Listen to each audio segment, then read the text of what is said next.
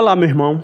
Vamos então ao nosso oitavo devocional, baseado em Isaías 40, de 12 a 31, com a temática Conhecendo a Deus para o consolo da alma batida. E hoje, trabalhar com os meus irmãos o versículo de número 26. Então vamos à leitura de Isaías 40, 26, que diz assim: Levantai ao alto os olhos e vede. Quem criou estas coisas? Aquele que faz sair o seu exército de estrelas, todas bem contadas, as quais ele chama pelo nome. Por ser ele grande em força e forte em poder, nenhuma só vem a faltar. O que nós temos aqui é uma informação interessante. Existia uma prática muito comum no período né, do, do Antigo Testamento que inclusive eu acredito que também é muito forte hoje, que é a adoração ao cosmos, adorar as estrelas, adorar a lua, adorar sol.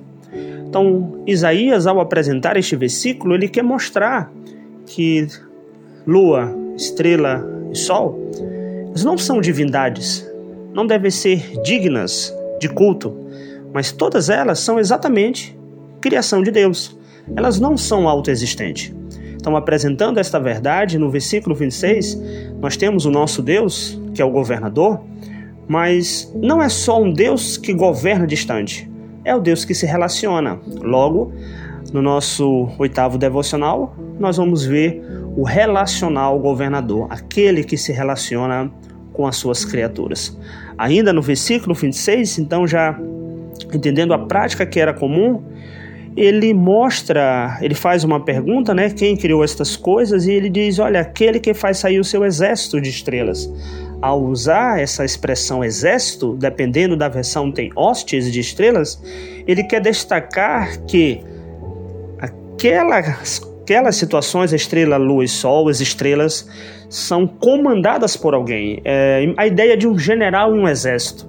Então ele apresenta as estrelas como comandadas por alguém. Então, quem comanda as estrelas é Deus, o governador. Mas ainda tem algo que nos chama bastante atenção quando ele diz: olha, ele chama todas pelo nome, todas muito bem contadas, ele as conhece, ele é maior, nenhuma vem a faltar. É bonito a maneira que o profeta apresenta.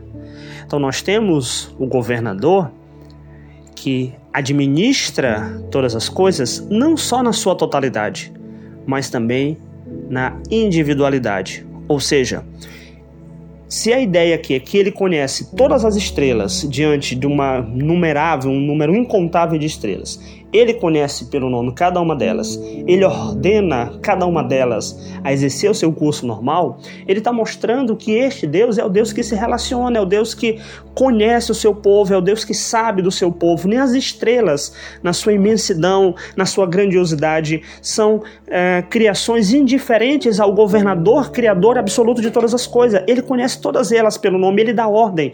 Elas estão aqui para obedecer à ordem deste Deus.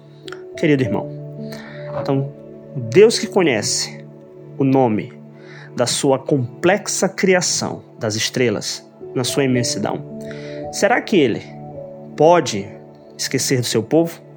Será que ele pode esquecer do ser humano? Com certeza não.